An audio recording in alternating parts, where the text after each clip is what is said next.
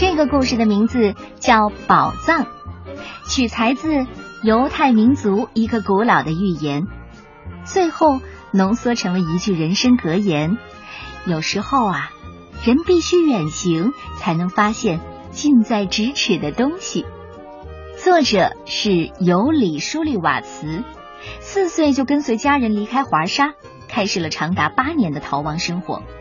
在逃亡期间，尤里总是依靠阅读和绘画来度过艰难的时光。这也是为什么他创作作品总是能够帮助孩子用想象力去填补贫乏的生活。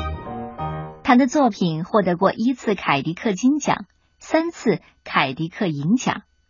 接下来，我就给你讲讲宝藏的故事，由二十一世纪出版社向我们推荐。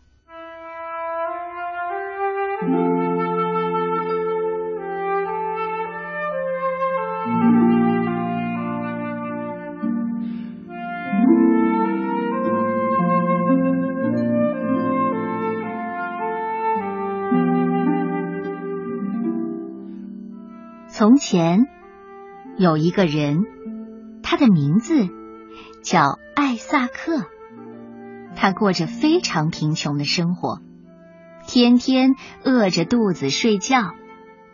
有一天夜里，他做了一个梦，在梦里，一个声音对他说：“去京城吧，去皇宫旁的桥下，去寻找宝藏吧。”他醒来后心想：“啊，不过是一个梦。”他并没有把它放在心上。艾萨克又第二次做了这个梦，他还是没有放在心上。等到第三次做了这个梦，他对自己说：“也许他是真的呢。”于是他起身上路了。偶尔有人会让他搭车，不过大多数的路都得靠他自己走。他走过了一片片的森林，翻过了一座座大山，他终于到达了京城。不过，等他来到皇宫旁的那座桥时，发现白天和黑夜都有卫兵把守。他不敢去寻找宝藏。可每天早晨，他都会回到桥边转来转去，直到天黑。有一天，卫兵队长问他：“你为什么要在这儿转来转去的？”艾萨克把那个梦讲给了卫兵队长听。听完，队长哈哈大笑起来：“哈哈哈哈！你这个可怜的家伙！”要是我相信曾经做过的梦哦，那我就应该立刻去你来的那个小镇，去一个叫艾萨克的人家里，然后我就会在他家炉子下找到宝藏了。哈哈，艾萨克给卫兵队长鞠了个躬，就又开始了他那漫长的回家路。